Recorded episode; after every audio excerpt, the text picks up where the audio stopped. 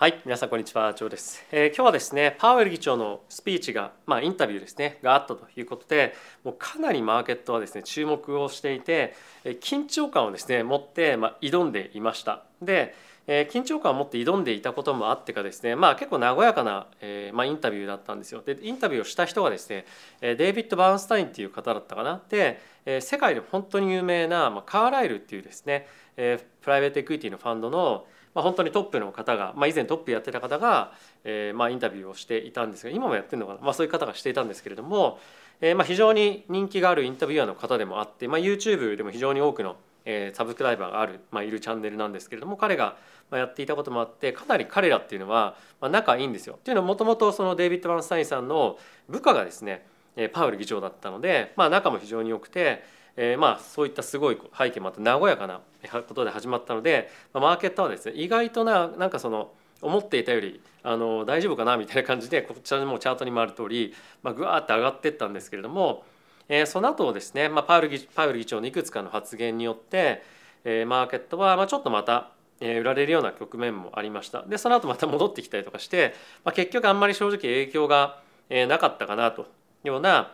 相場だったので、まあ、パウエル議長の今回のまあスピーチそしてインタビューに関しては、まあ、無事通過っていう感じで見てもいいのかなというふうに思ってます。で、今日はですねパウエル議長のそのインタビューの前にどういった形でマーケットはこのまあ準備をしてたかっていうところと、まあ、そのインタビューの内容と、まあ、それに対してまあどんなことがまあ起こったか、まあ、このチャートの通りなんですけれども、まあ、そういったところをまずは見ていってでその後にですね仮想通貨の関連ニュースというのを見ていきたいというふうに思っています。で、えー本題に入っていく前なんですが、えー引き続きですね ZoomX に関しましては前からの概要欄の方からえー講座解説というのが今できるようになっていて、えー僕のですねリンクの方から言っていただくと、えーまあそのリンク対象者のまあ特別ボーナスというのも今後ありますので、えーぜひですねご利用いただければというふうに思っています。はい、あとは使い方動画っていうのもあるのでぜひ見てください。でですね、えっと、ちょっと見ていきたいのがまず、えーこちらのニュースになりますね。えーこれはあのインタビューの前の記事なんですけれども、えーパウエル議長の今後のですね、まあ、経済に対しての見方だったりとか、まあ、あとは直近の雇用統計が非常に強かったところに対してどう考えるかっていうような記事が、まあ、ウォール・ストリート・ジャーナルのミックさんから出ていましたと。でこちらにもハイライトしてます通り、まあ、ジョブゲイン、まあ、今回の雇用統計の非常にまあ強い数字ということですよね。でこれに関しては、まあ、フェットがですね今後、えー、と今後のデータ次第で、まあ、かなりマーケットがあのフェットが何をするかっていうのが、まあ、非常にまあ読みづらい状況になりましたよねっていうのがまず一つ目のハイライトのポイントに、えーなってますと。でもう一個下の方なんですけれども、えー債券のえートレーダーの人債券の運用者の方々に関しては今ですね、えー次の3月22日の FOMC の段階で50ベースポイントの利上げもあるんじゃないかっていうような議論もえー出てきているんですよ。でこれはまだまだマーケットにはですねそんなに強くは織り込まれていないんですが、まあ、やっぱりその可能性も、えーあるというところが、まあ、今非常に気にされてます。で次の3月22日の FOMC までにですね2回 CPI の発表があるのともう1回雇用統計があるんですよ。なのでこれらの数値を見てみるともう一段利上げが加速するんじゃないかっていうような観測がですね高まっても全然おかしくないというのは、まあ、あると思うんですよね。でその一方でパウエル議長としてはやっぱり今後のデータを見ない限りは、まあ、そんなに正直、いろいろ言えませんっていうのを継続して今回また言ってたっていうのが、まあ、一旦の状況ではあるんですね。でまああの本題に入っていく前にちょっと一応こちらの記事も見ていただきたいんですが株式マーケットはですね先週の FOMC を受けて、まあ、結構コールオプションを買って、まあ、すごく強気になってたわけなんですよ。でその強気の勢いっていうのが今回のあの雇用統計もあって、本当に全てあの一旦ちょっと打ち消されたような感じに今マーケットはなってますよっていうのが、まあ、この記事のえま内容ですよね。でそこで今回パウル議長のコメントがあって、まあ、非常にやっぱり大事だった一文が一つあるんですけれどももしですね今後も継続して雇用統計、まあ、雇用の数値っていうものが強かった場合に関しましては、まあ、もしくはあとはあのインフレがもっともっと高くあの継続的になればですね。でそういったことがあればえー FED はですねあの引き続き金利をですね今あのマーケットが織り込んでいるよりもさらに高い水準まで上げていかなければいけない可能性があるよねっていう発言をしたんですよ。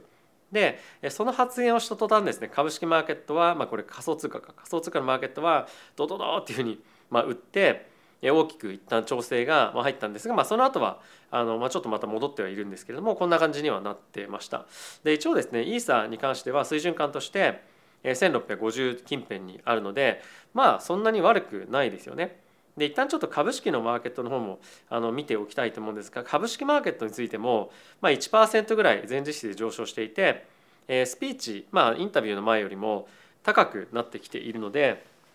まあ、今回のその利上げをするっていうことよりもあのもうちょっと視点が少し、えー、変わってるのかなっていうふうに思ったんですよね。っていうのも、え、ちょっとあの前回か前々回も申し上げたかもしれませんがこれまではえ、いいニュースは、え、悪いニュース悪いニュースは、まあ、いいニュースみたいなタイミングっていうのがあったかと思うんですけれども、え、今回、えーじゅえー、なんですか、えー、と物価上昇っていうのは、まあ、結構ちゃんと減速してましたよね。で減速していながらも、まあ、やっぱり経済が強いっていうのは、まあ、まだまだ金利上げていかなきゃいけないのかなっていうような、まあ、心配はある一方で、まあ、リセッションがですね思ったよりもえー、深く、まあ、ならないというか、まあ、リセッションが深刻なものにならないというのが、まあ、一つマーケットが安心感を持っているような、えーまあ、一つの要因だと思うんですよね。なので、えー、今後やっぱり重要になってくるのはまずそもそもの前提としてインフレが下がっているどうかっていうのが、まあ、一番まずもっともっと重要になってくるでしょうと。でその中で経済が強いっていうのは、まあ、なんとなく今のこの動きを見てみると受け入れられていくんじゃないかなっていうふうに正直思うんですよ。っていうのも今のマーケットが織り込んでいるよりもまあ金利を上げていくっていうことをするかもしれませんがそうすることによってしっかりとですね、まあ、インフレを抑え込むっていうことが、まあ、よりまあやりやすくなるっていうのが、まあ、1点あるかというふうに思いますと。で一応ですね今回のパウエル議長のインタビューを受けて、まあ、金利のマーケットがどんな反応しているかっていうと2年債の金利に関してはまあ正直あの全然上がってないんですよね。あのちょっと拡大しましょうかこんな感じのキャンドルになってて、まあ、全然上がってないんですよ。なのでやっぱりその債券のマーケットが、まあ、一応今後の継続的な利上げは織り込んでいる一方でまだやっぱり分かんないよねっていうのが、ま、まず前提として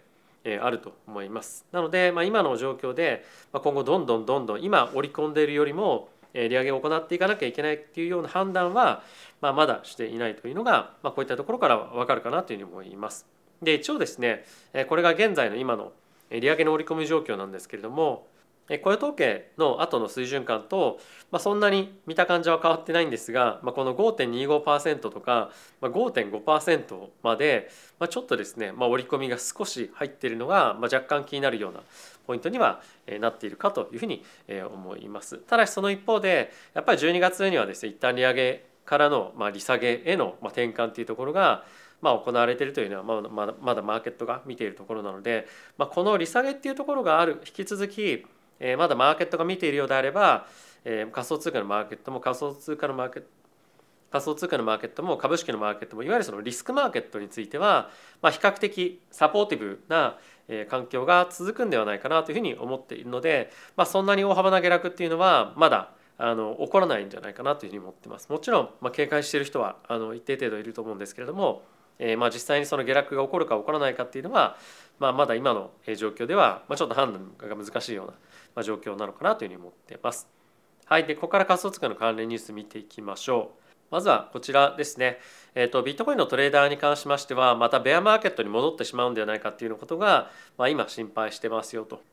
ドル高っていうところがあのまた今後起こるのかどうかっていうところがまあ注目されていますと。でこれがずっと今ドルがどんどんどんどん下がっていっていたタイミングだったんですけれども、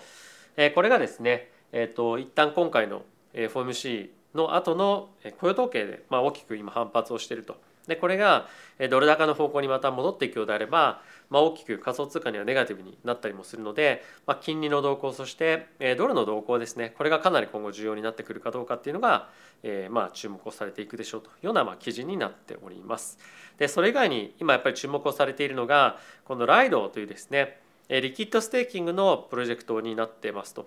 でえこれはですね、まあ、あの今やっぱり注目されている理由としては、まあ、上海アップデートがですね今後え起こってくるということでえそれに伴ってこのリキッドステーキングのまあ利用がですねもっともっと増えるんじゃないかというようなことがまあ議論今議論されていますと。でかつ今後このライドに関してはアップデートがですねもう今今回発表されてどんなあの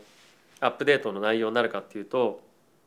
イーサの、まあ、本件の方に預けておくと、まあ、大体ですねお金がその戻ってくるタイミングっていうのが27時間ぐらいかかるんですよ。でプラス今回お金が実際に32イーサごと預けるようなステーキングのプログラムになっているので、まあ、その32イーサが戻ってくるまでに、まあ、要する時間っていうのが、まあ、1週間最大でかかるっていうふうに言われてるんですよね。でそういった戻ってくるあのお金、まあ、イーサに対して時間がかかるっていうものをこのライドっていうのは、えー、なくしましょうと。でつまり、えー、まあ、そういった、まあ、返却してくださいっていうような依頼が来たとしても、まあ、それに対応できるようなイーサが手元にあればですよあればなければダメなんですけども、まあ、あれば、まあ、すぐに引き出せるように、えーまあ、ユーザーに対して、えー、まあなんていうんですかね、まあ、その融通を聞けるような、まあ、システムをまあ導入しましょうというようなことをえーまあ、書いています、まあ、書いてるというか、まあ、今後アップデートを予想してますと。でそうすることによって、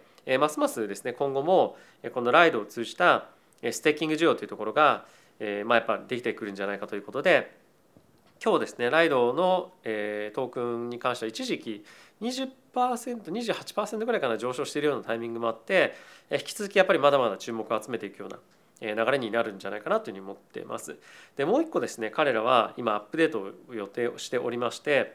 もっともっとですね decentralization を進めていこうというようなことをやっていますと。で彼らがですね、ま、そのお金をステーキングとして預かる中でバリデータをですね、まあ、あの抱えてるわけなんですけれどもそのバリデータになる人たちっていうのは審査が必要なんですよ。でこれまでっていうのはその審査は、まあ、一つのフォーマットで、えーまあ、審査されていたんですが、まあ、いろんなそのバリデーターの人たちをですね呼び込むために審査の形態っていうのを、まあ、いくつも作ってそれによってまあこれが得意な人こういうパターンの人こういう人みたいな感じで、まあ、バリデーターにもですね、まあ、いろんなその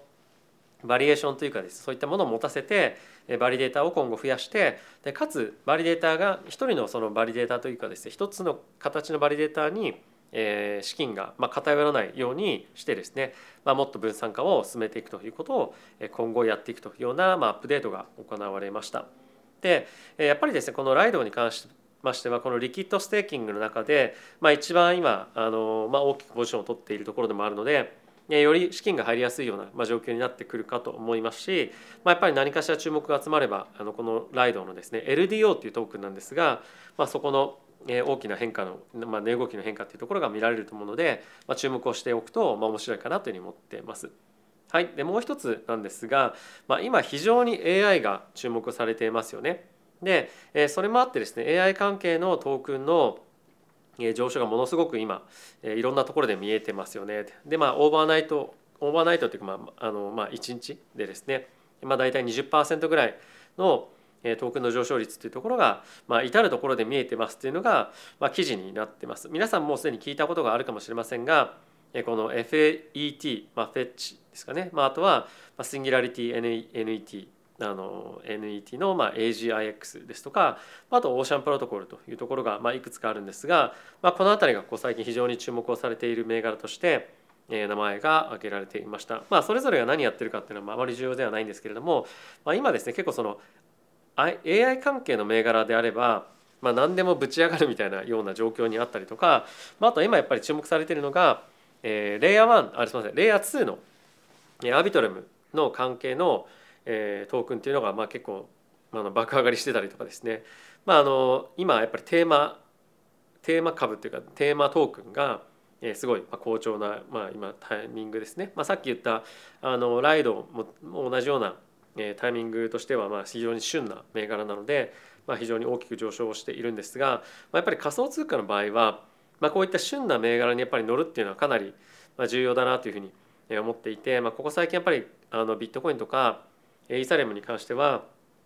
まあ、そんなに正直動いてないですよね。で、えー、まあ長期で見るんであればやっぱりビットコインとかイーサだけを持ってても全然いいなというふうに思っているんですが、まあ、もうちょっと他のところを見る余裕がある方に関しては、まあ、こういった旬のまあ、AI とか、まあ、レイヤー2とか、まあ、そういった、まあ、リキッドステーキングなんかみたいなところも、まあ、見ておくと、えー、面白いのかななんていうのは、まあ、思ったりはしていました。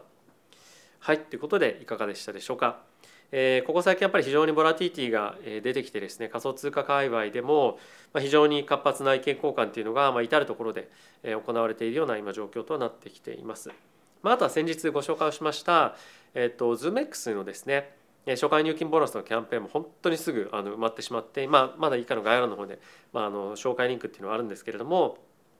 やっぱりこういったタイミングで、えーまあ、ZoomX とかですねそういったところについては、まあ、結構活発にボーナスキャンペーンっていうのをやったりとかしているので、まあ、ぜひですねそういったのをご利用いただきながら、えー、皆さんのですね資産運用に、えー、ぜひ役立てていただければというふうに思ってます。あまりその ZoomX 聞いたことないなっていう方がいらっしゃるかもしれませんが、まあ、日本の J リーグのチームのスポンサーですとか、まあ、あとは、えーまあ、ヨーロッパのスペインリーグの一部のチームのサッカーチームですねスポンサーもやっていたりとかもしているので、まあ、かなりまあしっかりとしたところではあるので、まあ、そういった観点では一旦ちょっと使ってみてサービス良ければあの継続してえー、まあ分散していろんな取引所を持っておくっていうのもやっぱり非常に重要なので、えー、まあ見ていただければなというふうに思ってます。はい、であと1点ちょっと皆さんにお伝えをしたいのがちょっとどこの国だったか忘れてしまったんですけれども、えー、資金調達をするプロジェクトと、まあ、ファンドとかのですね、まあ、あの会合のタイミングで、まあ、ファンドの人だったかな？があのおそらく